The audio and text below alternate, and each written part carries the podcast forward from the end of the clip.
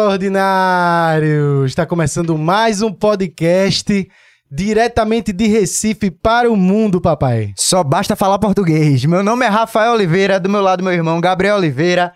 Por trás das câmeras o nosso peruano Ponce de Leão. Vamos, Vamos embora? Lá. Começando em bom estilo aqui a nossa nova temporada aqui. Com certeza. Exatamente. E a gente tá de volta, ó. Mudamos o cenário, demos uma mudada aqui, porque realmente a gente já tá passando por uma transição e logo logo ainda vai ter umas mudanças aqui pra gente voltar e começar 2023 de um jeito completamente diferente. Eu queria agradecer a todos os nossos patrocinadores que esteve com a gente desde o ano passado. Começar agradecendo a Volts, Volts Motors, que tá com a gente desde o início de tudo isso. Então, muito obrigado, Volts. O QR Code tá na tela, é só você apontar o teu celular pra tela, você vai conhecer as motos elétricas da Volts. Também agradecer a Pipoca Bocos, que é a nossa parceira da página aí da Recife. A amarelinha tá em todo lugar, tá? Seja pro dia a dia, seja no busão, antes do trabalho, antes da hora do almoço ali, dar aquela forrada pra dar uma enrolada.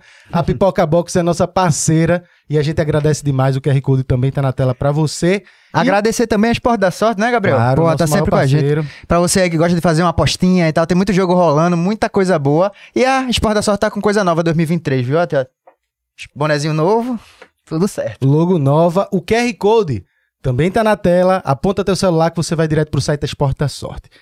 Claro, agora a gente tá com um patrocinador novo, Água Mineral Santa Joana. Nossa, seja bem-vinda aqui, galera da Santa Joana, dando essa aposta aqui, dando essa força a gente total. E queria agradecer a Santa Joana, que é nosso maior parceiro, que tá aqui também com as Joaninhas, são os refrigerantes. Você precisa conhecer, refrigerante massa, água mineral não precisa nem falar, né? Parceiro de todo mundo, já de muito tempo aqui dando valor, dando fortalecendo o cenário pernambucano. Então tá aí, ó. Água Mineral Santa Joana, o QR Code tá na tela, obrigado aí. E, claro, claro, claro, a gente não pode deixar de agradecer a Nagem. Velho, a Nagem tá aqui com a gente, também é uma parceira nova. E eu vou dar a dica pra vocês que você que acompanha no nosso Instagram, já estamos mostrando pra vocês que você pode garantir na, na Nagem a sua Canon, uma impressora Canon Megatank G6010. Tá aí na tela pra você, uma impressora 100% qualidade, pra você que quer trabalhar de maneira profissional também. Ela imprime 8.300 páginas em preto e 7.700 páginas em colorido, ó. E ela imprime frente e verso. Então, perfeito para você utilizar pra, de maneira profissional, ou se você quiser fazer seu trabalho aí em casa, vale muito a pena. Impressora silenciosa, rápida e acopla 350 páginas aí, para você não ficar- precisar ficar trocando. Então, valeu aí, Nagem, valeu aí, Canon, o QR Code tá na tela, você aponta, você vai direto pro site garantir a sua. Não perde não, velho, porque é uma impressora de qualidade e é nossa parceira aqui também. Isso aí, tamo junto. Alceu, todo convidado, todo mundo já sabe que o nosso querido, nossa querida volta do podcast é com o grande Alceu Valença. Ele que é uma referência, nossa maior referência pra cultura pernambucana, um cara que eu tô, todo mundo sabe que não tem como não estar nervoso aqui. E é claro que hoje a gente vai ter um papo maravilhoso com ele, nosso rei Alceu Valença. Velho, obrigado por ter vindo até aqui. O monarca agradece. Essa foi boa. monarca, anar... monarca anárquico. O. Monark. Alceu, obrigado demais por ter vindo até aqui. Eu sei que. É, eu- acho que você não, não chegou a participar de outro podcast. Isso aqui pra gente é uma honra demais pra Recife. Desde a época que teve até a, a questão das lives. Da, que a gente fez uma live solidária. Que Pernambuco passou pelaquela catástrofe com as chuvas. Você fez toda a questão de mandar uma força lá. Participou aqui com a gente. Então, obrigado pela parceria de sempre. Que porra, que. É muito legal. Vamos lá.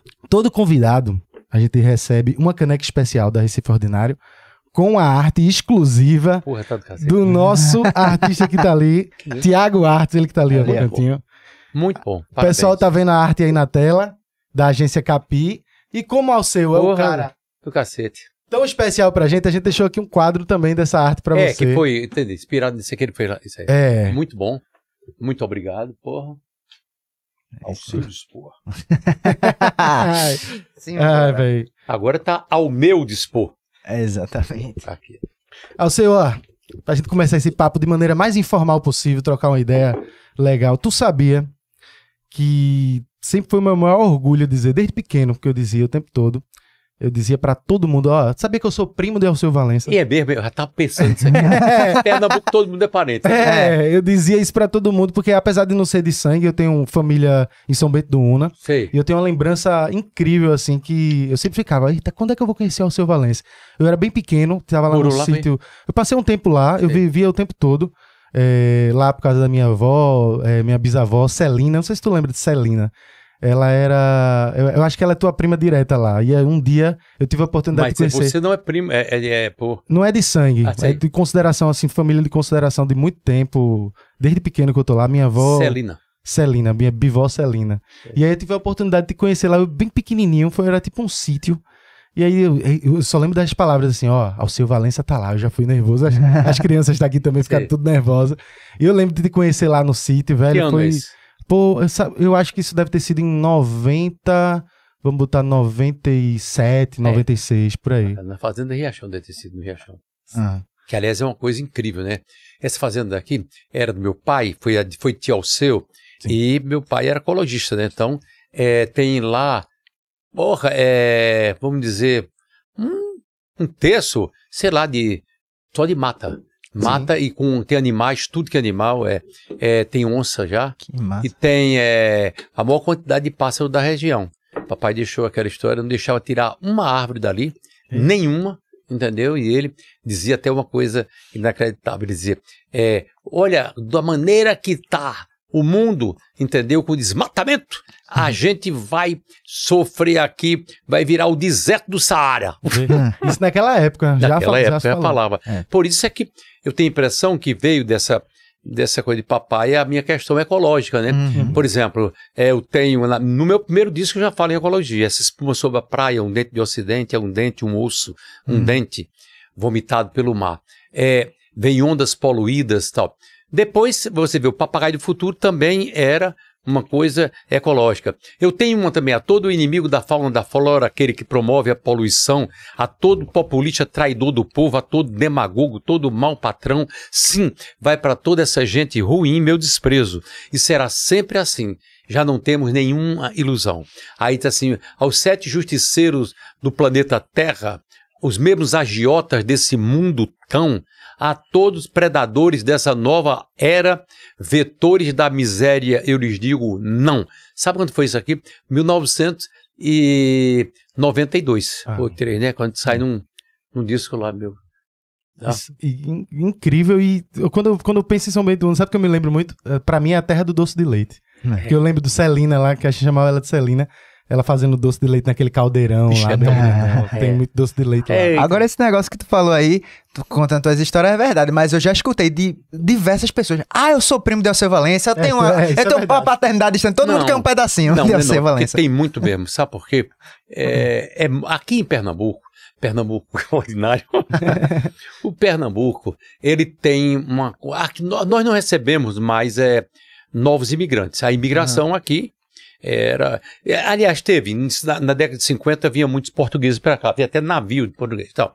Mas a nossa imigração, ela não recebeu muita gente. Mas então, o que acontece? São Bento do Una, por exemplo, uma família ia tinha hoje um ia casava um filho de uma família com a outra aí já vinha aquele ah, uma loucura tá Aham. e era muito unido então São Bento quase todo mundo é parente um Isso é parente verdade. do outro de uma certa maneira Eu É. lembro do pessoal, minha mãe que falava direto, menino, todo mundo São Bento os- casa com os primos, os primos se casam, o pessoal conhece. É. Ela fala, mas papai tirou a gente de lá por causa disso não mas porque veio pra cá ele veio tio Lívio Aham. também por quê porque quando você casa um primo com várias gerações aí começa É. com alguns problemas, né? Você Aham. pode ter é, até, sei lá, o cara pode dar um bocado de cego, depois pode, É. sabe? São casamentos consanguíneos são muito perigosos, né? Mas eu queria saber uma coisa, antes da vinda pra Recife, como é que era o Alceu Valença lá em Sobeduna, pequenininho? São Bento do Una era pequenininho, São do era o era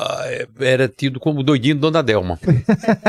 é, é treloso. É, uma vez eu tava na casa de mamãe, claro, de papai e tal, e a casa ela tinha um, não era o primeiro andar, ela era embaixo e tinha um sótão, né, dentro da casa, que o sótão dava para o a outro estabelecimento, a outra Uhum. imóvel, né? E o outro imóvel era uma era o pessoal que fazia, como é o nome é, é costureiro, Sim. né?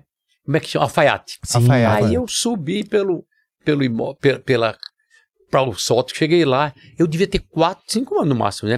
Aí eu olhei embaixo tinha um buraquinho, quando eu olho tava o quê? O barbeiro. O barbeiro cortando. E eu de cima. O barbeiro era até careca. Aí eu peguei e fiz xixi na cabeça desse. Mentira. Foi. Aí ele o- olhou pra cima, depois descobriram, aí terminaram rindo porque era eu, que era um menino pequeno, né? Aí depois em São Bento era muito bom, porque é, para mim não, era ótimo, mas olha, os pais é, eles se eles conversavam com o, o cabarino, que era o cabo lá de São Bento, que deu uma, não precisava, São Bento não tinha um roubo, a, a porta da cadeia era aberta. Uma vez eu cheguei, lá Caramba. tinha o, o delegado, não, o cara- cara tava lá com o pé aqui dormindo. Ah. Aí eu entrei e fui brincar, meus amigos sabão, dentro da cela. Tinha três celas. E eles nem viram, nem viram. Ou Não, chegaram. o cara ficou dormindo, não tinha nenhum preso. Bem aquela botei- cena de desenho animado mesmo, né? O cara dormindo. É, aí eu botei até no meu filme isso aqui, tá? Então, ah, certo, aí o, o, o, o pessoal combinava com o cabo para poder, é, cabarino, que era o terror, para poder eles perseguir os filhos, o menino não podia. Você não podia jogar peão, ou, ou- e tinha o horário também, né? Quando a gente ultrapassava o horário, até o horário do almoço também, entendeu? Quando o cabo via a gente na rua, corria atrás, a gente corria. Teve um dia que eu corri tanto com os meus amigos, pequenininho também, que a gente foi bater no cemitério, né? Com medo do cabo, o cabo não entrou lá. Aí, eu, eu numa dessas, é, uma vez eu estava na frente da na casa de meu pai, que era um pouco alta, assim, era como se fosse um primeiro andar. Mas não era, o primeiro andar era o que era. A, a, a, a casa era alta, numa outra casa, não é a casa do barbeiro, não. E aí, eu tô lá, quando lá vem cabarino, eu, eu não suportava o cabarino, porque lá vem o cabo, aí a gente corria. Aí quando, eu não sabia nem soletrar, né? Eu tava com um baralho, Uhum. assim, e eu sabia que era proibido o menino usar baralho. Quando o cabo passou, eu olhei pra ele, cabareno, ele olhou, né? Ele embaixo, aí eu, Beabare arareoró, baralho. aí ele Correu. foi- aí ele saiu correndo pra Rio, acho, né? Depois, é claro, depois de muito tempo, depois é que eu vim saber que aquilo era tudo uma, uma jogada para educar os meninos, né? Sim. Pronto, bom. Maravilha, São Bento. Então, o seu Valência em São Bento era treloso até demais, né? Demais. Sempre fui, aqui também fui. Ah, Você que veio pra Recife também. Tudo. E quando foi? Que momento foi esse, assim, que tu saiu de São Bento pra... Tu veio diretamente pra Recife Não. ou tu foi pra outro lugar? Meu, meu, eu tinha é, sete anos, meu irmão tinha onze. Ah, É, novo, tá- né? tinha, é, aí meu irmão, aí papai, é, que era promotor público, e aí papai foi para Garanhuns, Hum. entendeu? É, pediu a transferência para lá, passou no concurso, e aí meu irmão é, precisava fazer uma admissão. Aí tinha um ginásio que somente não tinha. Aí eu fui morar na cidade de Garanhuns, é, é, é, na- e, e, aliás, aí em Garanhuns era o colégio diocesano de Garanhuns, famosíssimo, tá? E aí era um parente meu que também, aquela pessoa Valença que só pô. Então já era, quem era? É Padre Aldemar da Mota Valença, que era o sujeito. Mas ele era o, o, o sujeito que era rigoroso com, com os alunos. Aí via, você via um aluno é, doido aqui do, do Recife, ia para lá para poder Ah, receber um. É Era, tipo um colégio interno. é, e não era interno. É, era interno. É, só que eu não fui interno, tá? Aí fui pra lá, até teve um dia que ele me botou de castigo, eu me lembro, horrível. E aí pronto, mas depois ele me soltou, Ah, né? E eu fazia loucura, porque eu ficava, morava perto da Praça Dom Moura. E aí quando eu ia todo dia pro colégio, era bem pertinho lá de casa, aí tava aquela estátua. E aí eu saía, e aí, e assim, quando eu olhava, quando ia no olho do, da estátua, "Ai", botava Ixi. Todos os dias eu botava a mão no olho do, da- de- do- dos olhos do Moura e até hoje a estátua não se movia. Ficava Foi. em Garanhuns. Depois eu vim para o Recife. Aí com esse já chegou na adolescência, mais ou menos? É. Aí vamos dizer. Vamos, Garanhuns foi sete, oito. Cheguei com nove anos. Ah, Vim pra cá. Novo ainda, É, demais. nove ou dez, não estou me lembrando. É, aí eu fiquei morando na, na Rua dos Palmares, número 253, que é, até acabaram com a casa, momento. E era. E lá foi muito bom para mim, porque eu tenho um tipo de cultura, várias culturas. Eu tenho a cultura é, do Nordeste profundo, é, do sertão profundo, que é a mesma do Agreste. Hum. E essa cultura do, do sertão profundo, ela é, eu a- adquiri através do, da coisa presencial. Hum. Então, o que acontece? Eu via o, o aboiador é, no, no meio do, do mato, a, correndo atrás de, de- de gado. Eu via o, o sanfoneiro, né, os sanfoneiros tocando, sobretudo na feira de São Bento do Una. Eu via os violeiros. Aí tinha, aí tudo eu ia pegando. Até meu avô fazia versos de também de ele não era um profissional como um cantador, mas ele cantava com viola, ele tocava violão por pauta. E viola, ele fazia até um tipo.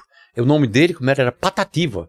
Ele fazia uma dupla com meu tio, tio Lívio, tio Lucilo, Patativa e Azulão. Ah. né? Aí, cordel e tal. Então, eu adquiri tudo isso naquele, na, na, na, na- na- no Nordeste, a cultura do sertão profundo, que é uma cultura da capitania hereditária de Pernambuco, do Arco Pereira, e essa cultura, ela tá no Ceará, essa Uhum. foi, tá no Rio Grande do Norte ali, Caicó, por ali, tá no, eh, na Paraíba, Sim. entendeu? No sertão da Paraíba, aqui em Pernambuco, e vai a, a Lagoas, perto- e depois vai até essa banda, Serra da Canastra, lá em Minas Gerais. Por exemplo, a terra de Glauber Rocha. Uhum. É da- tem a cultura próxima da gente, que é a cultura do sertão profundo. E eu adquiri tudo isso, tá? Na minha cabeça ficou. Então, depois, quando eu vim para cá, para o nosso Recife, aí eu adquiri na frente da minha casa o frevo de rua que passava na minha casa, na frente da minha casa, para ir para o centro da cidade. Frevo de rua, frevo de bloco, é, o, os- o negócio de caboclinho, Sim. Uhum. Tá? E eles era, passavam lá também, a- é, caboclinho, passava frevo de bloco, frevo de rua, frevo de orquestra, e ainda tinha o- os baracatus que passavam, né? Aham. Então, de maneira absolutamente natural. Bem, aí é, essa minha formação, que deu ser uma pessoa que ao mesmo tempo que eu faço coisa moderna, porque eu quero, Uhum. mas eu não tenho influência de, de, de nada. Por quê? Explico por quê. A não ser da cultura popular. Popular, Uhum. sim. Tá. Claro, o Luiz Gonzaga. Pouquinho, mas porque na minha casa eu não tinha radiola, tá? Ah. Porque o que era?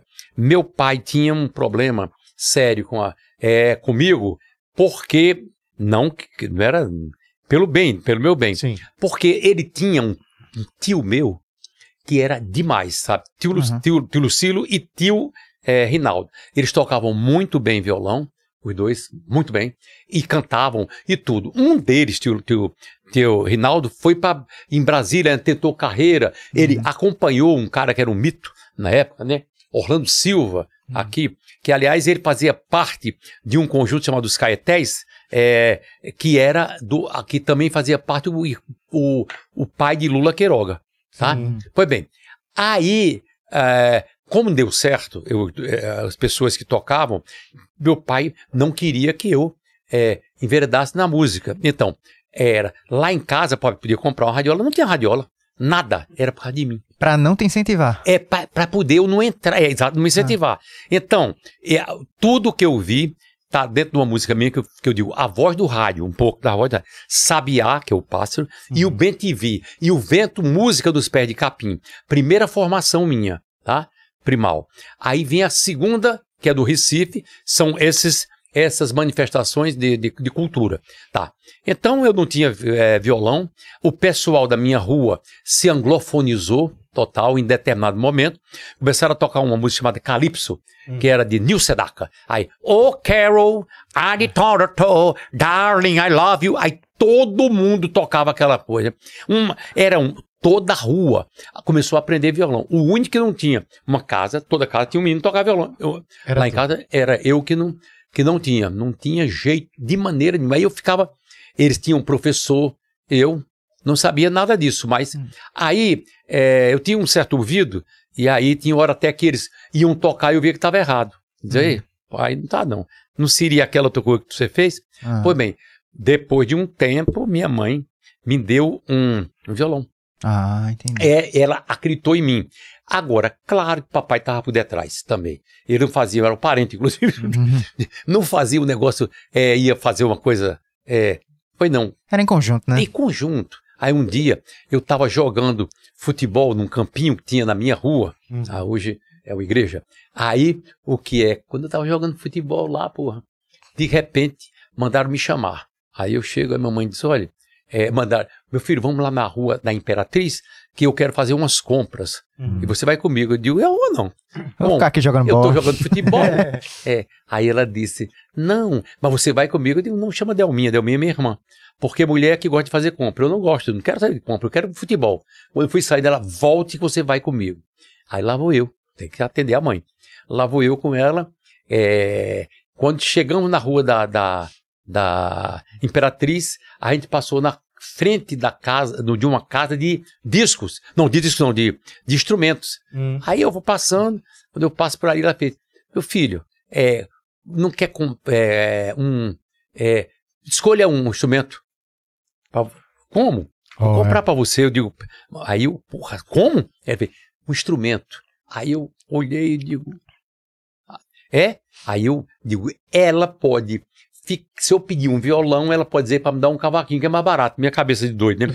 Aí eu digo, esse cavaquinho aí. Ela fez, não, meu filho, não, você merece um violão. Aí eu Ah, então comprei. massa. Se ela me deu o violão, e aí, eu devia ter uns 15 anos, 14, 15 anos aí. Não, é, 14, 15 anos. Eu não, joga, não tocava ainda violão.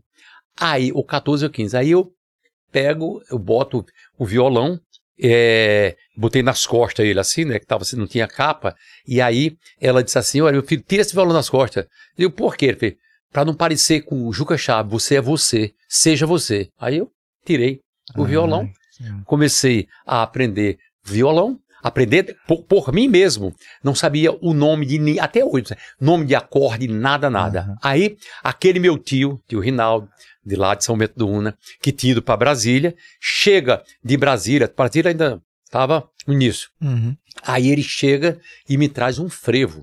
Um frevo não, um choro. E aí ele diz ao seu, é, eu soube que eu estava escrevendo poesia já, né, escrevi umas poesias, tá? E aí, quando ele viu, ele disse ao seu, olha, você não queria botar uma letra aqui? Aí eu fiquei assim, aí eu digo, quer?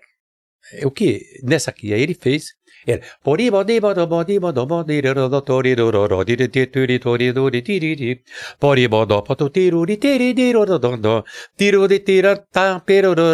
É demais. Aí disse, para te tontera, tá, poderon, tara, para o dero, dero, dero, de, poriró, tó, te, te, tá, te, tó, tá, pô. Aí eu pego, fiquei ouvindo assim, ele fez, quer votar? Eu digo, quero. Aí eu fiz assim. Quer. Na hora eu fiz a letra. No meu chorinho vou cantar toda a ternura e a desventura de um amor que o tempo veio e que passou. Para se encantar, peço ao amigo um cavaquinho. Estou sozinho e peço pelo amor. Já possuindo meu chorinho, amizade, sei que é maldade de lhe contar do meu tormento. Choro num quadrado, choro sincopado na limitação do tempo da canção. Aí por aí. E aí, quando eu terminei, aí ele disse: Adorei. Agora sim, você tava assim, cuidado para não virar Chico Xavier, que é o médium. Aham. tá? Daí, daí ia ter mais. Tá? Mas então essa, valeu essa- muito a pena, né? Essa, essa ida até o, a, a- ao mercado, né? No caso, a rua, comprar o instrumento, né? Foi melhor do que tá jogando bola, né? Foi muito melhor. Depois disso, nunca mais ele fez uma baixadeira na vida. Só ficou treinando É. violão. É. Aí pronto. Tu gostava de futebol antigamente mesmo ou era só. pra- jogava futebol até que quebrei a cavícula. É, tava jogando até pela seleção da, do, do Colégio Nóbrega. Ah, Aí um dia eu fui jogar, tava, vi uma bola, o atacante, né? aham. Aí eu pulei. Quando eu pulei, o cara chamava Mané, que era meio gordinho. O cara pulou, que era o goleiro. Aí eu pum, dei uma cabeçada, caí assim. Aí ele Eita. pluc, pegou aqui, quebrou o quê? Minha cavícula. Caramba. Que aliás, eu tinha quebrado a cavícula, que- quebrei o braço também. Sabe aonde? Aonde? Em São Bento, na feira. Papai deu uma, uma, uma bicicleta e aí eu tava com um gosto danado. Não era minha, Hum. nem descia a bicicleta, tá, meu irmão? Aí eu na feira, eu fui com um cuidado tão grande andando na bicicleta, olhei pra trás, eu vinha tão devagar que a bicicleta caiu. Cara. Aí quando caiu, eu botei o braço, quebrei o braço. Quebrou. E aí eu saí assim, o povo perguntava, quebrou o braço? Foi, aonde é? Aí eu, aqui. Fui enchendo o saco, né? Todo mundo só ficava perguntando, aí eu botei umas, como é, uma- umas setinhas para poder dizer, como é, quebrei o braço, Aham. quebrei, aonde? Eu digo, Assinado. Aí eu fiz já. Diga. Ô, Não, eu ia perguntar sobre a, a, a letra que tu fez, que teu tio perguntou se era Chico Xavier. Isso foi com 14, 15 anos que tu fez essa É, letra? 14, 15 anos. Me- Nessa idade eu não sabia a diferença de mais com I ou sem I. e o cara faz uma letra dessa. Veio pra isso. Pô, é, que massa. Ah, é, olha, tinha engraçado também que eu era, tinha uma, uma- um quadro, era, não era verde, era, era verde, parece, não era negro, não. Lá no teatro lá de casa, e aí, e saiu já com 15 anos. Aí Ah. eu vou pra, jogando basquetebol, fui seleção, né, com 14 anos eu fui. Eu, Ah, aí era eu, Paulinho, Paulo Almeida, é, Silvio Bombinha, Silvio Cavalcante, Hélio, a gente era do Náutico, é, jogava lá no Náutico e a gente foi seleção pernambucana. Pô, que massa. A gente foi, foi pra Ponta Grossa, a primeira vez. Certo?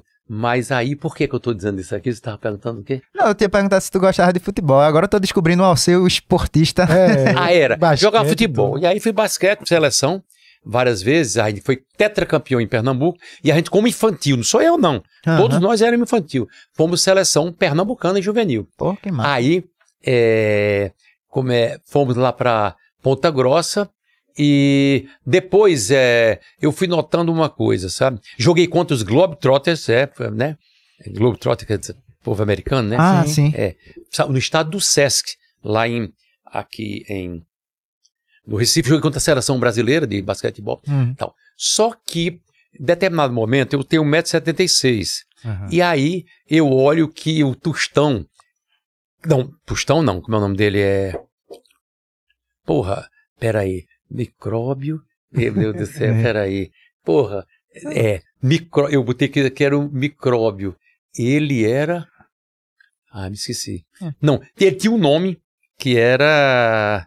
Porra. Era outro, outro rapaz que jogava? Era, que denotava que ele era pequeno. Aham. Mosquito! Mosquito. Ah, O nome dele era Mosquito, tinha 1,86m.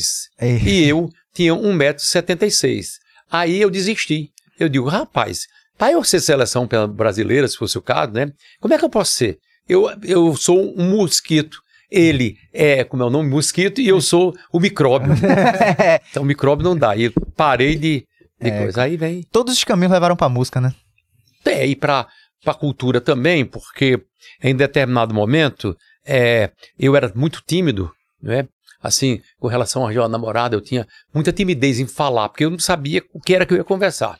Aí depois é, aparece a Nouvelle Vague, é, é uma- um movimento francês. Nesse momento eu estava já começando a.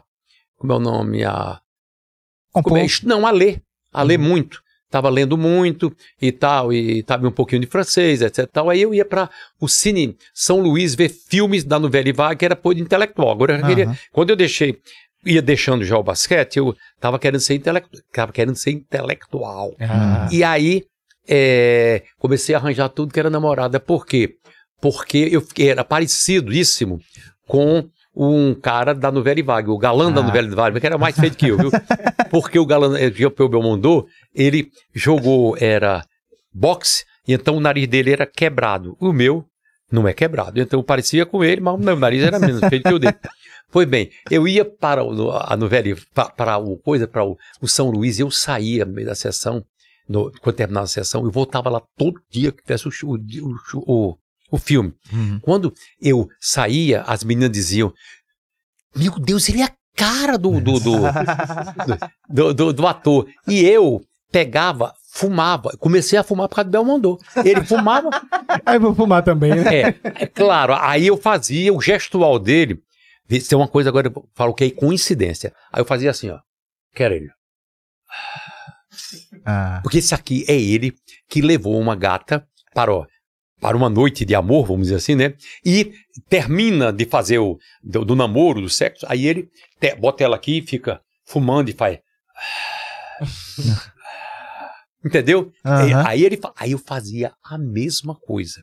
Entendeu? Para as meninas eu fazia. Era assim, meu Deus, ele é a cara do. E Pois hoje, bem, hoje em dia, a moda é ser sósia, sósia de famoso. Tem gente que fica se caracteriza igualzinho. Então, ah, o seu foi o primeiro sósia que teve, É, né? era- era sósia. Olha, a coisa mais estranha, vê só, coincidência, que eu era louco por isso aqui. Eu fui morar em 79 em Paris, morei um ano lá. No- aí eu fiquei em Monte de Sirluan, um 15 dias, sei lá, depois eu fui para Paris. Hum. No dia que eu fui, cheguei para ir para o teatro onde eu faria o meu show, entendeu? O primeiro show foi eu e o Paulinho Rafael. Ao chegar lá, eu vi que a, a cena do, da morte de Belmondo tinha sido na frente do Teatro Campanha Premiere. Aí eu me deitei no chão igual a ele, fiquei. Não teve uma foto, se tivesse fotografia hoje com o celular, Aham. eu fazia. Aí eu. É. Aí aparece a filha da puta da mulher que traiu ele pra matar, né? Aham. Aí ele.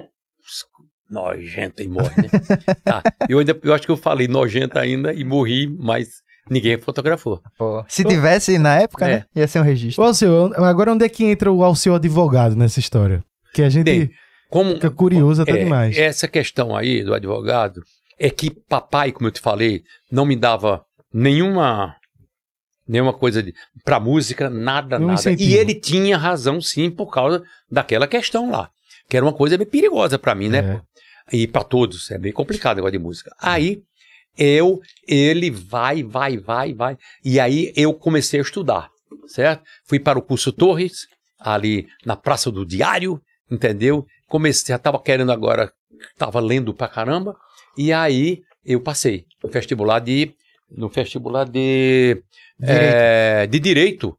É, e quando eu passei, ele me deu de presente o quê? Uma radiola. Ah, Neste momento, era. massa, velho. Nesse momento eu estava já fazendo outras coisas, etc tal, né? Já não acreditava muito também que eu ia fazer música, nada. Meu negócio agora era ler tudo, li tudo. Era Fernando Pessoa, meu tio Lívio, é médico, né?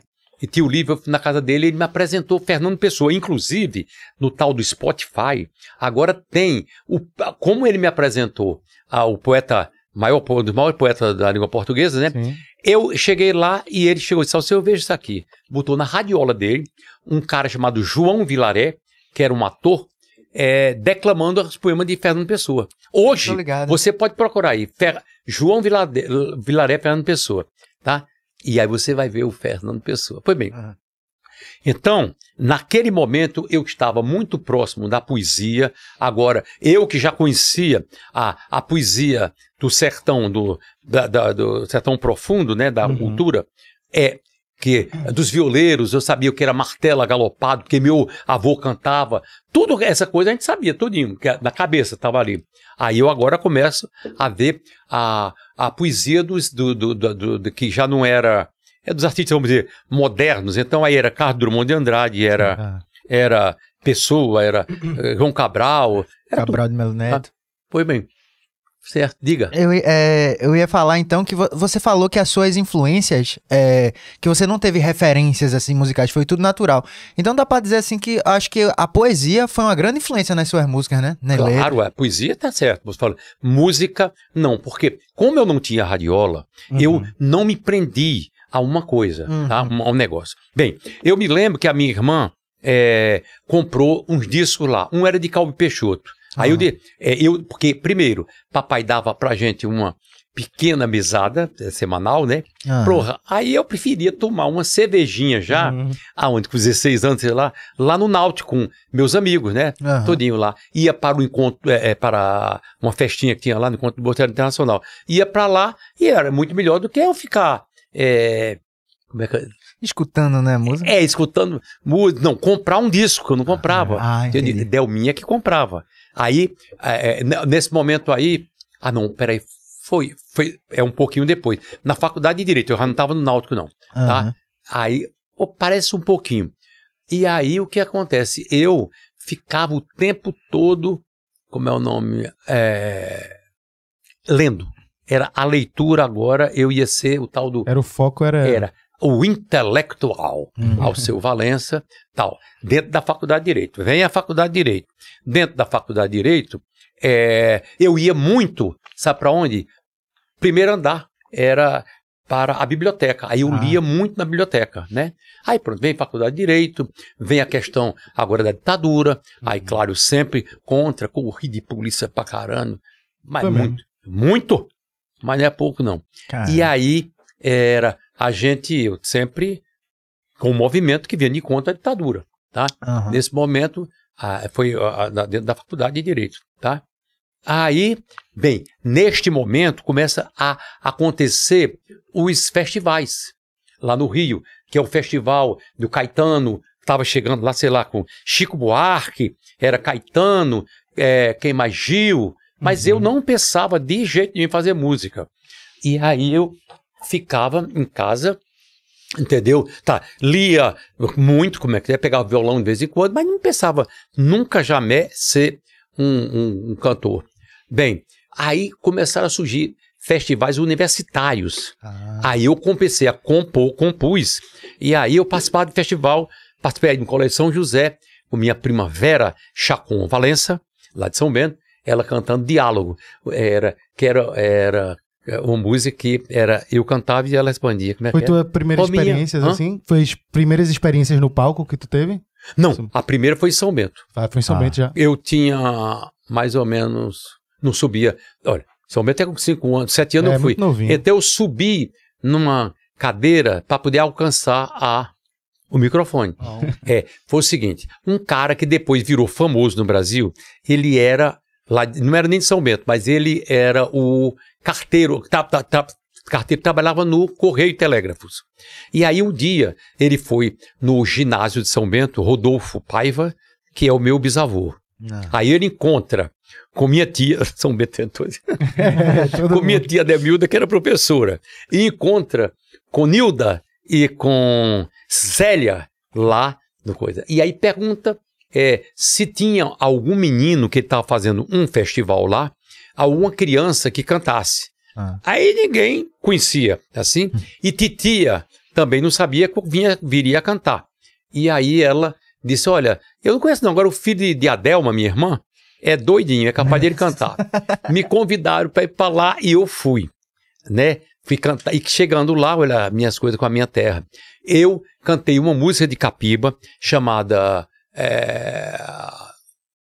né, Desse Pernambuco tem uma dança que nenhuma terra tem quando a gente cai na dança. Não se lembra de ninguém. Será maracatu? Não mais podia ser. Será frevo de posa? Não mais podia ser. É uma dança que vai, que vem. Remexe com a gente. É frevo, meu bem. Eu cantei isso, subi e cantei. Agora, claro que eu não cantava bem, porque era pequeno. É, uma Tá. criança. Veio um menino também. Agora, o menino era. cantava muito. Chamado Miguelito. Não sei se ele tinha descendência espanhola. Aí ele cantou: Granada, tierra sonhada por mim, de cantar. Rapaz, ele arrasou. E eu perdi o, o concurso, né? Ah. Quando eu perco o concurso, aí eu chego perto do meu tio, Geraldo, que era um poeta maravilhoso, eu tenho até é, de livros, né? Vários livros. Só que eu musiquei, inclusive, uma música dele chamada Junho, um- uma, uma letra dele, uma, um poema dele. E, mas nessa época, claro, eu era criança, e aí ele me. Eu, quando ia saindo do palco, fui olhar a, a, a, a premiação, aí o danado, me, o cara estava recebendo a, a- o prêmio, né? E aí tio Geraldo, puf, me empurrou. Aí eu, eu comecei a, a, a- Como é o nome? Dar cambalhotas, tá? Ah, Placo, placo, placo, placo, girando. Não estava sabendo que era. Aí eu achei. Tava dentro do palco, tinha aquelas luzes, eu comecei a coisa, o povo veio abaixo, mamãe e papai rindo com tia Demilda, plac, plac, plac, plac. perdi o quê? O, mas não ganhei nada, Itália nem merecia. Aham. Aí, depois começa. É, ah, aconteceu um ano náutico. Eu, sem saber, não toquei. Eu fui para uma festa de sábado náutico, meus amigos, mais uma vez. Bombinha, era. Mosquito. É, é, é, é- não, é Bombinha, Hélio e, e, e Paulo Almeida. É, Paulo Pafifa. Aí, e outros, né? Aí chega lá, acho que Pichoto devia estar lá, mas era mais velho. Aí, de repente, eu tava assim, pô, eu subi no palco. Uhum. Olha que doidice, né? E na hora eu cantei, cara. Não me lembro nem o que cantei. No outro dia, saiu no jornal. Aí veio um cara para cantar. Saiu no jornal. Ao- é, ontem, festa no Clube Náutico Capibaribe. E aí teve um show. Fizeram parte do show. Eu? Não. É Roberto Carlos. É, o cara da. É, o cantor da Mairink Veiga, que ele não era conhecido, né? Sim. E Alceu Valença. Eu comecei com, antes com o Roberto Carlos, assim, digamos. Fui lá. Caramba. Foi a única apresentação. Aí vem a faculdade de Direito e aí eu começo a fazer música para festivais.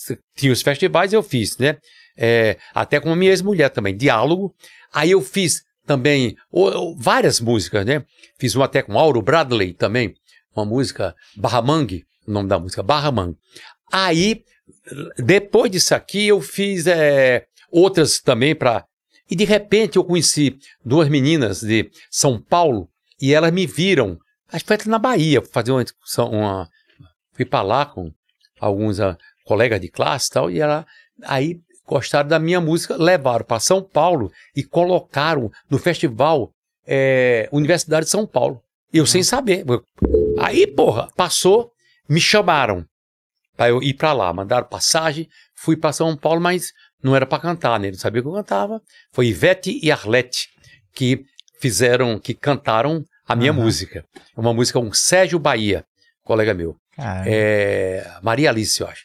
Pois bem, aí, depois, aí eu fui para América, também passei num concurso, fui para Harvard estudar, fazer um, um, um concurso lá, né, um curso, e aí fiz loucuras também com vários amigos meus, era bem proibido, tal, Uhum. eu fui ver o quê? The Black Panthers. Sei, fui lá e pronto. Ah. E foi uma confusão danada que deu pra, pra cima da gente. Não com, com o pessoal, não, o pessoal do Brasil soube que a gente foi, era aham. né? Pois bem, aí eu volto pra, em Nova York, e, e fui em Boston, depois fui para Nova York, para a Universidade de Colômbia, Uhum. aí depois volta para cá. E lá eu cantei na rua, tá? Cantava na rua, em Boston, era na época da guerra do Vietnã. Sim. E aí eu tocava violão, é, pegava um violão que nem era meu, de um colega lá que estava lá, e eu pegava o violão e ia pra rua e tocava. Rapaz, os hips ficavam loucos. Eu cantando Luiz Gonzaga. Cantando as músicas de Luiz Gonzaga. E aí, Aham. eles ainda, eu ainda botava, quando eu voltei pro meu sertão, meu Quimanga, pois bem, eles doidaram. E aí, neste dia, um rapaz que era, que era, um, como é o nome? Um jornalista, é, passou por lá, me viu fazendo aquele sucesso, né, com aquela coisa limitada, mas, e aí ele pergunta de onde é que eu sou, eu digo, do Brasil, perguntou o que era que eu fazia, é capaz de ser, aí eu digo, olha, eu só faço música, era, fazia, mas eu não era ainda, aham. Aí ele diz: é, qual tipo de música? Eu digo: é música é, contra a ditadura. Aí o cara, que não tinha referência do que era o Brasil, botou Alceu Valença de eh, Bob Dylan, Brasília Bob Dylan, Alceu Valença de Protest Song. Pronto. Eu não sabia nem quem era Bob Dylan. Apesar de depois eu soube quem era Bob Dylan. Aliás, hoje eu em dia- mesmo dia que Eu já escutei de muita gente isso. Ah, o o Bob Dylan brasileiro. Isso aí, fi- essa, essa frase pegou muito, né? Mas comigo era? Aham, É. com você. Ah, então foi por causa disso aqui. Deve ter É. repercutido essa besteira do cacete. É, né? quando a gente pesquisa seu nome no Wikipedia, tem textos que falam sobre isso. Eu fiz, pô, de onde veio? Agora tá Não tem nada a explicando. ver essa história. Olha, Ninguém essa... nunca explicou essa história como Não, explicou. vou dizer uma coisa. E Bob Dylan, eu nunca ouvi Bob Dylan. Aí, pelo fato de eu ser do interior, que eu falei que era do interior, mesmo tipo de música, perguntou se é samba, não. Eu tava tocando a música de Luiz Gonzaga, Aham. tá? E aí, e toquei minha também lá. Aí, mas você tinha que ter uma referência, assim, ah, eu sou o fulano. Não, pergunta se... Aí, um dia, eu fui fazer um festival lá em Neon Folk Festival, e de repente, eu acho uma coisa chata, eu dou cada fora, aí eu tô lá afinando meu violão, na, no- quando chega a- uma, uma equipe de, de, de- de- televisão, ia Jean Baez, ia se apresentar, que era a mulher deles, né? Sei lá. E aí ele pergunta a mim, né? É, o que é que você acha de cantar? Tava assim, meio que- de cantar depois de, ah, de cantar antes de Jean Baez. Eu digo, pergunta a ela o que ela acha de cantar depois de um cantor desconhecido. Aí uma vez, eu, a gente ganhou, foi, ah, pode procurar aí, vai procurar, é, a- o, o festival a, a- Rock in Rio 2, a gente ganhou o prêmio, a- o, o- um júri de é, jornalistas do mundo todo, botou que a gente ganhou. Que massa. Foi engraçadíssimo porque quando me disseram isso, é, o meu filho é, disse: Eu não acredito nisso, não. Por quê? Porque você não é o meu cantor, a banda não é a melhor e eu não sou o melhor baterista. tá. Olha como é. Aí o que aconteceu? Eu é, é, nunca tive esse papo, não, de me curvar nada, porque eu não quero ser ninguém. Não, não sou, olha, vem cá, isso não quer dizer que eu sou melhor do que ninguém também, não. Eu tô falando, entre eu e Mick Jagger, aí, ai, é, Mick Jagger, eu digo que não, Mick Jagger continue andando no cavalo inglês, que eu continue no meu jegue. Pronto. É, certo. Agora, Mick Jagger, que canta o, o Paul McCartney, sei lá, ele sabe dividir como eu divido? Nunca. Tá? É. Eu também não sei cantar como ele canta, tá? Aham. Se eu pegar uma música e dizer, é, pegar um, assim, de Jacques Pandeiro, que eu cantei com o Jacques também, fiz, Aham. eu, eu botar, é, ó, como é o nome? E é assim que o sapo canta na lagoa, sabe? Porra, ele não vai Ele não cantar vai isso cantar, nunca. exatamente. Eu também não vou cantar. Não, não sei. Não faço boquinhas. Nunca na minha vida fiz uma boquinha. Por quê? Tá. Não, faça a minha, tá? E dessa maneira a gente vai caminhando, vai fazendo as coisas devagar, as coisas vão acontecendo, agora tá no mundo assim, você olha aí no, olha no teu coisa, depois você diz, no- no YouTube tem 100, e qua- como é, 245, eu acho, milhões de acessos de uma música. Só uma música. Pois é. É. É, eu tava vendo aqui nos comentários, o... teve um comentário que falou aqui, o Alceu Valença participou do Woodstock Paulista, o festival de Águas Claras. Ó, Como foi essa Woodstock. história? Quer uma aguinha de coco? Não. Eu trouxe aqui pra você. Obrigado. O depois, o, destoque paulista, não, era. É, realmente aí era, podia ser, foi inspirado realmente. Esse festival, que é inspirado é, é num festival que houve, o destoque, É. lá nos Estados Unidos, Em mais ou menos 69. naquela época eu tava por lá. É mais ou menos naquela época, tá? E, é, e era também numa fazenda, uma coisa assim, É. certo? Só que a coisa aqui, hippie aqui não tinha. Eu nunca Hum, tive é. papo com hippie, não, nesse sentido, não. Porque na América o hippie tinha uma razão. A razão do peace and love era contra a guerra do Vietnã. Sim. Tá entendendo? Tudo bem. Agora no Brasil a gente tinha guerra com ninguém. É. Na minha, no Brasil, àquela época, sempre até aí, o meu foco era derrubar a ditadura. Total. Porque não suporto ditadura. Pode ser de direita, de esquerda, não, qualquer coisa, não quero ditadura. Qualquer tipo de autoritarismo. É, né? não quero. Então, Exatamente. Você, eu tenho nesse uma... caso eu sou autoritário. não quero. Eu tenho uma lembrança interessante, porque, por exemplo, eu, cri- eu fui criado e minha mãe sempre ouviu muito, minha mãe e meu pai, muito MPB, música, principalmente nordestina, né? O, o- você, Alceu, Zé Ramalho, Geraldo Azevedo. E aí depois, já meu pai escutava mais um rock and roll de fora. E aí um dia, eu acho que na minha adolescência, com meus 14 anos, eu virei roqueiro. Aí sou do rock, agora só escuto rock.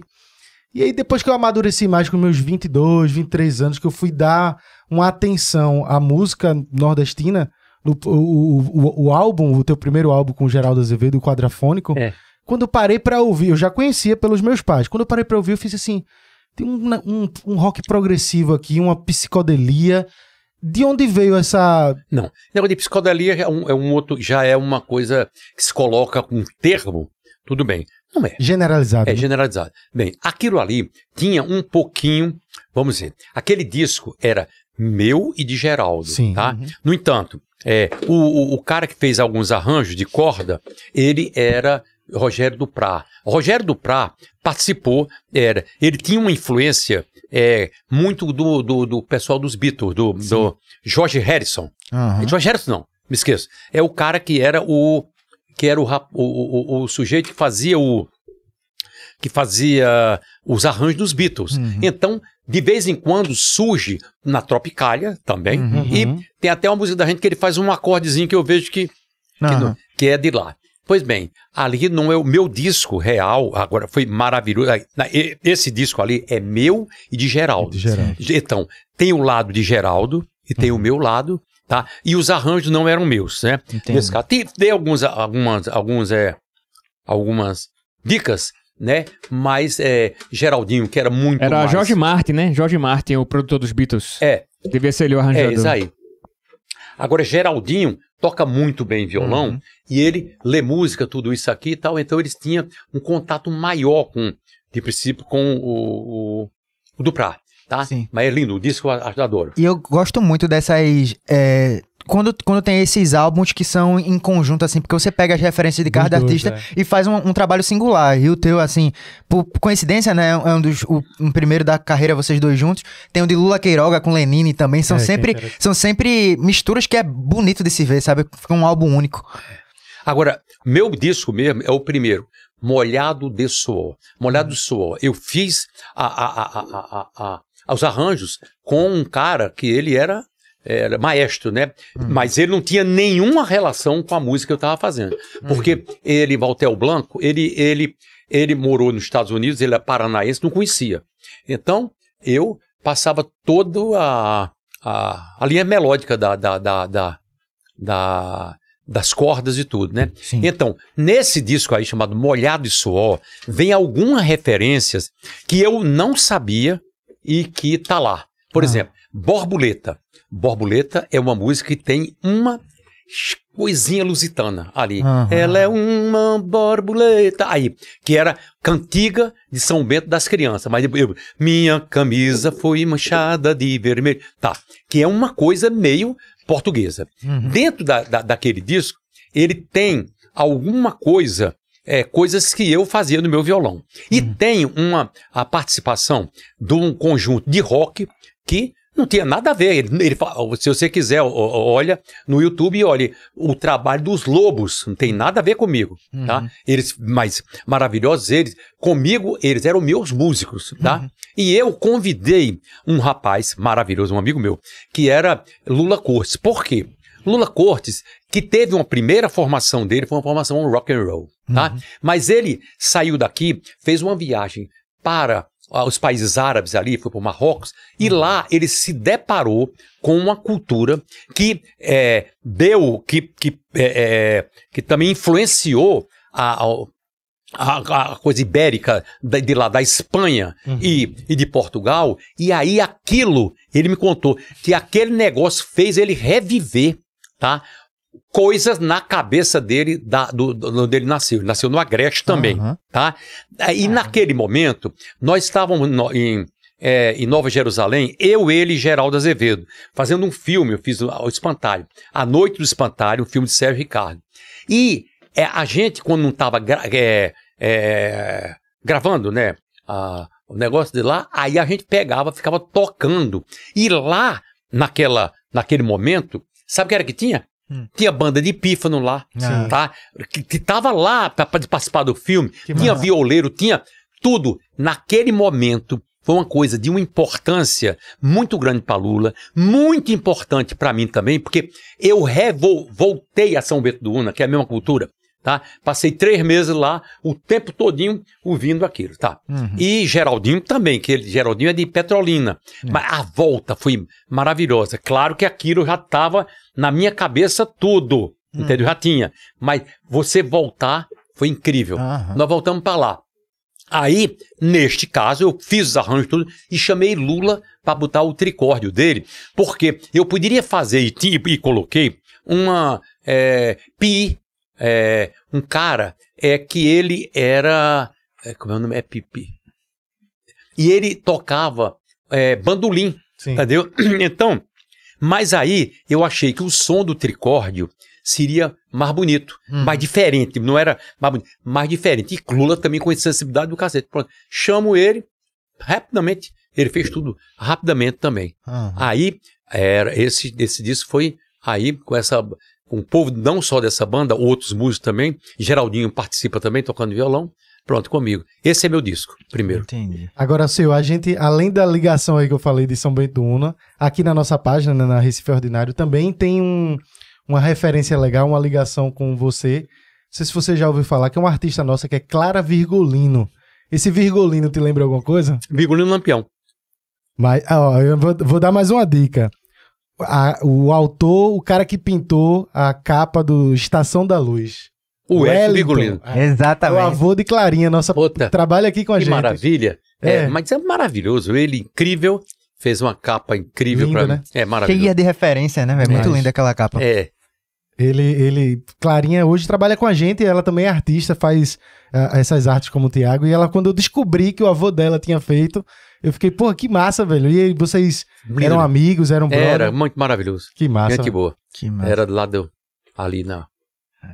O, o, o Alceu, é, esse, esse sábado eu fui para as prévias da, Ma- da Macuca, inclusive o seu show tava lindo, lindo mesmo, foi, foi emocionante de ver.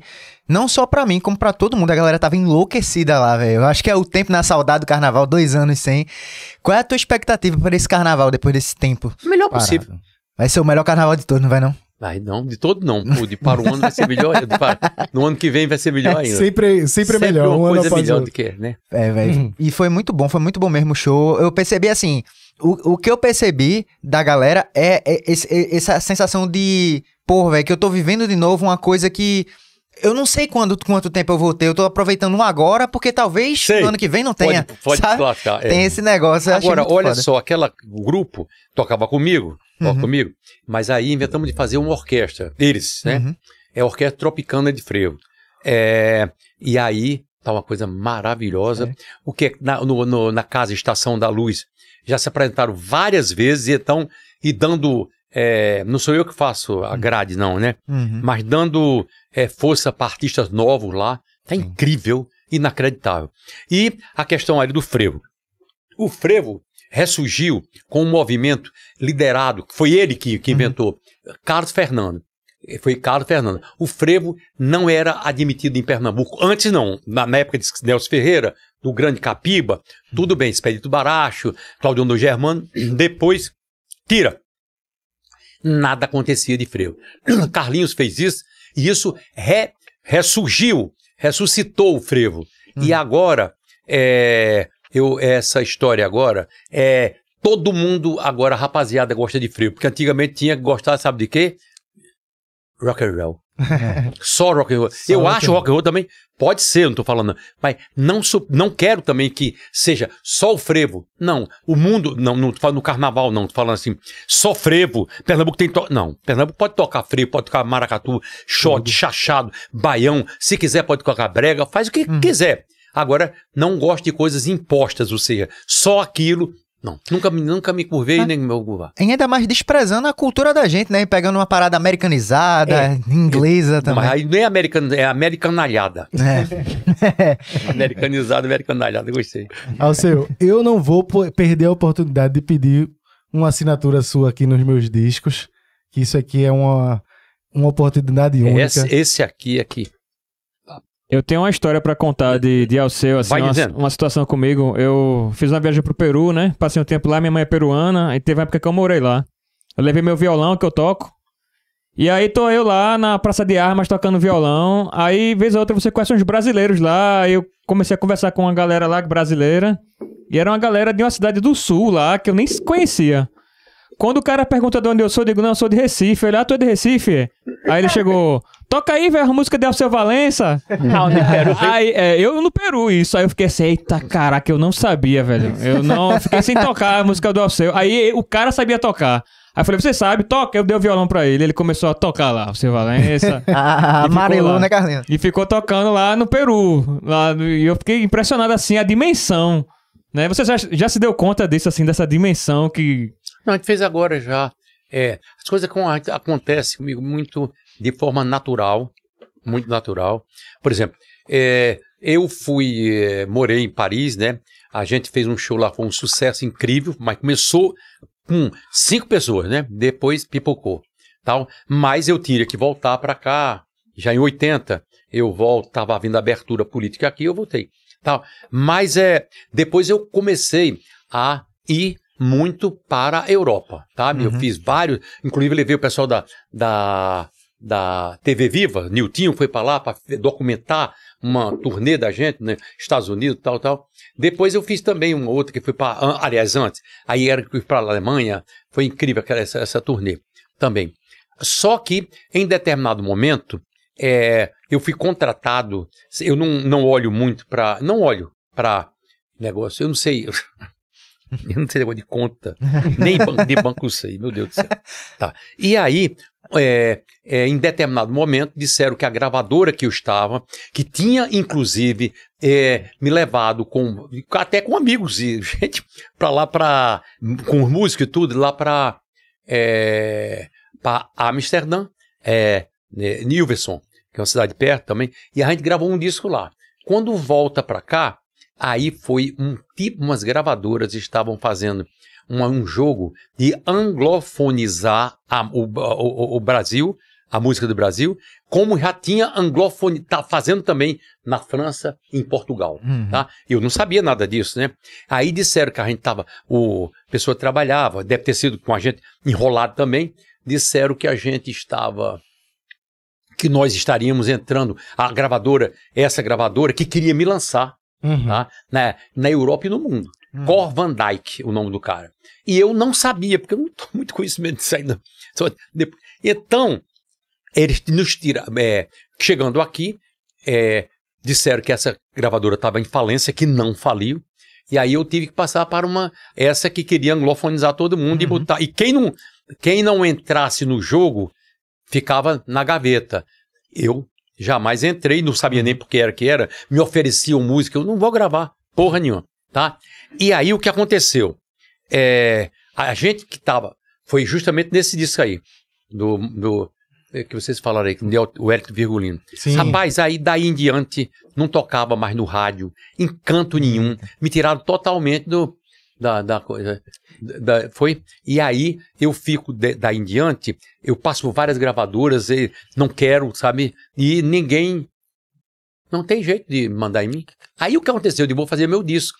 A gente fez meus discos, vários discos eu agora como uma gravadora, mas aí não tinha condições é, de, de promover o disco, pronto, aí É. nada. De repente E distribuir. vem, né? veio, Distribuir. né? muito depois veio o quê? A internet. Sim. Ou seja, o que foi que acabou com a indústria do disco? Foi, é, acabou, foi a pirataria em determinado momento, que aí eles estavam por cima, mas se arrombaram, foi até bom. Olha, a pirataria lascou, porque era o domínio total. O artista agora, naquele momento, foi uma coisa tão louca que eles compravam algumas rádios, comprava para poder botar tal artista. Não era uma, não era até um jabá para comandar botar uma propaganda, não dizia para fulano, vai, vai, pô. e quem não se curvava se lascava. É. Aí veio a internet, e a internet é o fenômeno que a gente não consegue explicar nada. Mas agora, falando como você, lá em Porto, No Peru. Peru, Jean-Yves. Dimas, que é um francês tocou comigo, que mora na cidade de Montpellier, tocou comigo, agora mora lá. Ele liga para mim há uns 4, 5 anos atrás, ele liga para mim, já tinha o WhatsApp, na época do WhatsApp, desde 4 anos atrás, sei lá. Aí ele liga para mim, sabe, você é que tá tocando aqui? Tava eu tocando uma música, chama, cantando Shot das Meninas, Sim. de um disco que eu gravei aqui, que nunca apareceu no Brasil. O nome do disco é Forró de Todos os Tempos. Eu Foi bem. Estava tocando dentro de um restaurante. E Caramba. aí ele entra, olhou, papapá. E depois ele viu no outro canto, outros. Aí ele foi e perguntou, né? Quem, quem tá mandando isso aqui? Botar. Ele fez, não, eu fiz a minha playlist. Sabe? Então agora toca na Rússia, veio uma moça da Rússia me entrevistar aqui, né? É, uma youtuber, né? Que chamam, né? Uhum. Veio, na- tá na Rússia, tá Ah, na França, é. tá na Espanha, na- mas não é nem rádio não, sabe? Aham. Digamos, pessoas que ouvem, né? Então tá muito bem. Lá fora, até em Miradoabre tá tocando. É, mas Eu ia perguntar em São Paulo também, no sul, assim, o, o- você sentiu uma diferença, assim, de tocar ali... Brasil não.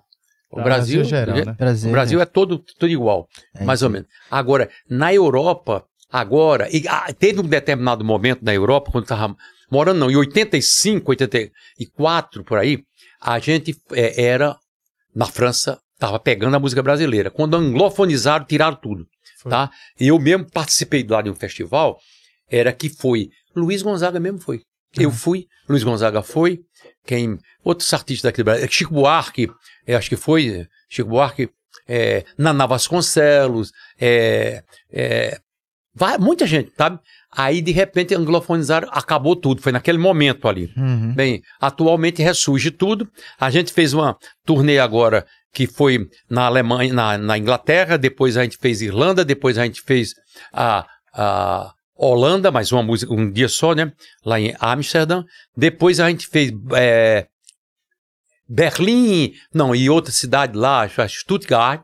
Aí fizemos Suíça, aí a gente foi para Barcelona e para Madrid, fizemos Portugal, é, Lisboa e fizemos é, o Porto.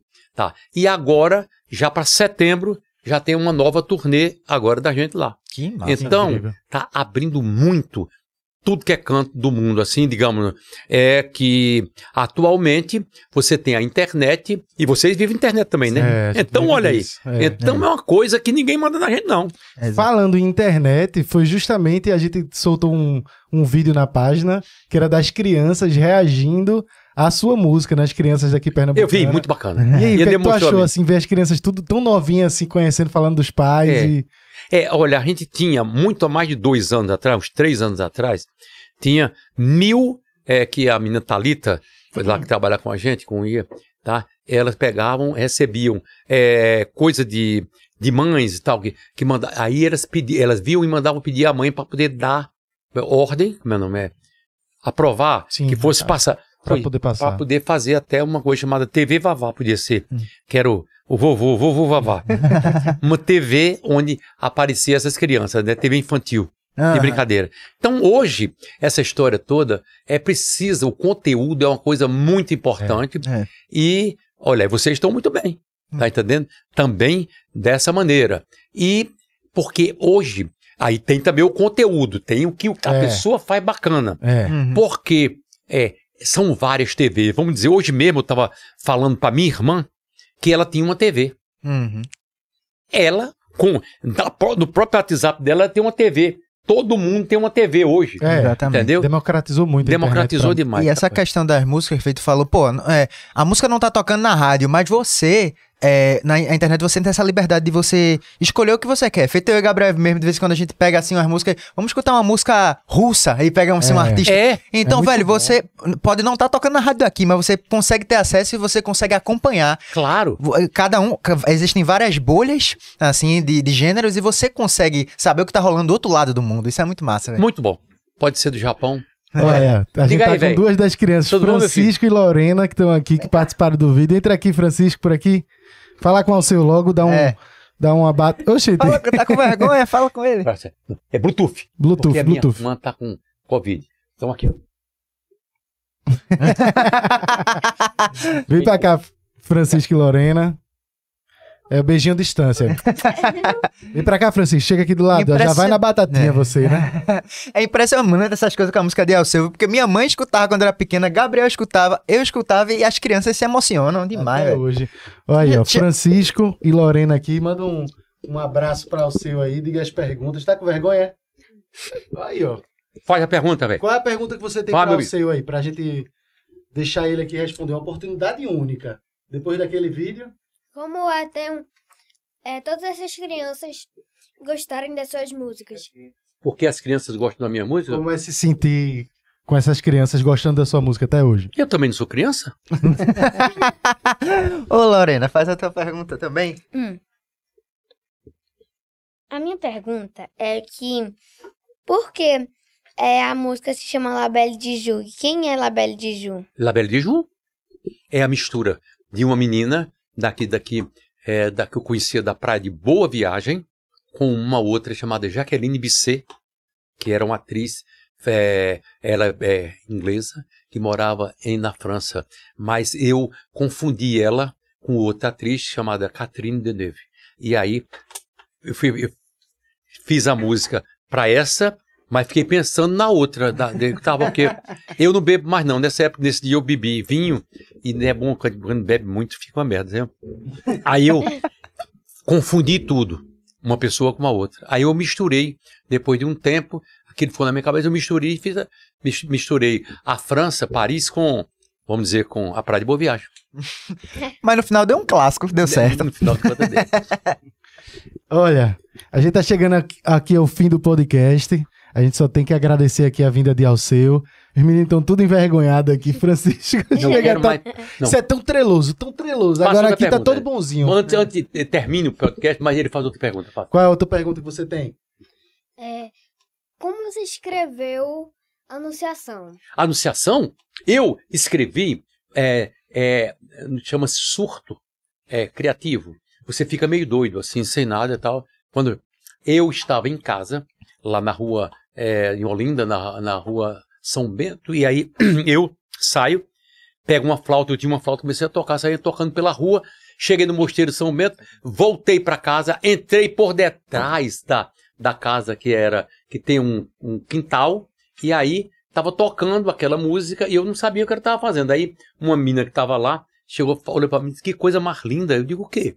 O que você está ca- tocando?" Eu digo: "O quê? A música?" E é, é. Aí eu peguei a melodia, que a melodia é aquele Lori, e escrevi na hora. Agora, entendeu? Na hora eu escrevi a anunciação. Não sabia, não tem nada. Aí cada pessoa vê de uma maneira, tá certo? Tem, agora tem mentira também, às vezes dizem que é mentira demais, que fez isso e tal, não. História é essa que eu tô conversando. Agora faça você a pergunta que ele já fez. É. Outra pergunta, pra finalizar o podcast. Pera, deixa eu pensar. É, Eu vi que vocês perguntaram ah, antes que era como ele, como era ele ser avô, né? Não sei quem foi de vocês perguntar. Que eu já soube que ele, que ele não é avô. Quem? Você não é avô. Não sou avô, não. Eu tenho quatro filhos, mas não tenho nenhum neto. Já queria brincar, né, com os netos. Queria fazer amizade. Vamos, vamos cantar uma música junto aqui com a, ao Eu quero seu. ver se vocês. Ah, Aê! Aê! Um. Dedê. não, Não. Ah, eu lembro da moça bonita da praia de boa viagem. Vai fazer.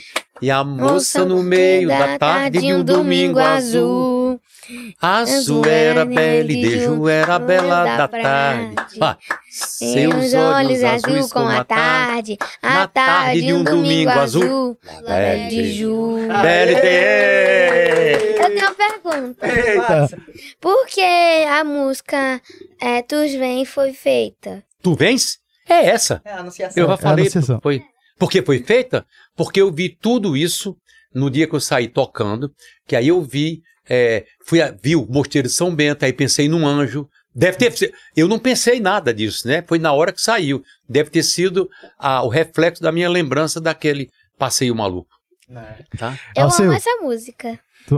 É a música preferida tua? Eu não sabia que era dele. Já Ah, escutava antes de saber. É. Alceu, a gente. É, é a música preferida de você. Qual é? Anunciação, né? Não, é, é- a, a sua. Você prefere, claro. Tem. Alceu, a gente queria agradecer demais a tua vinda até aqui. Obrigado, Bluetooth. Bluetooth. Tum. Bluetooth. Bluetooth. Bluetooth. Bluetooth. Bluetooth. Bluetooth. É, isso aqui eu inventei há muito tempo, viu? Foi? Antes do, do Covid eu inventei porque eu estava prevendo que vinha que vinha o negócio aí.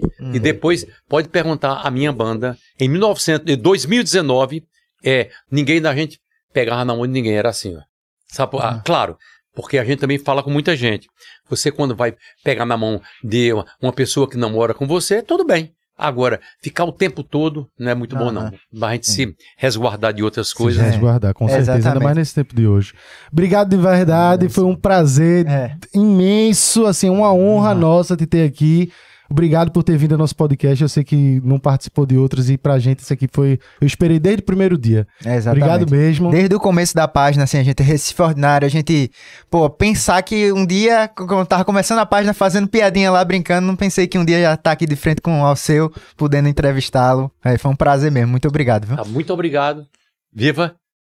Saúde pra todo mundo. Um abraço bem grande, tá? É isso. aí. Valeu, galera. Se você acompanhou até aqui, não se esqueça de se inscrever no canal. Deixa aí teu like. Ó, aí, o seu já tá aí com sua, sua arte aqui de Tiago Artes. Não se esqueça de acompanhar tudo pela- pelo nosso, pelas plataformas de áudio que estão tudo na descrição. Muito obrigado, valeu e até a próxima. É nóis.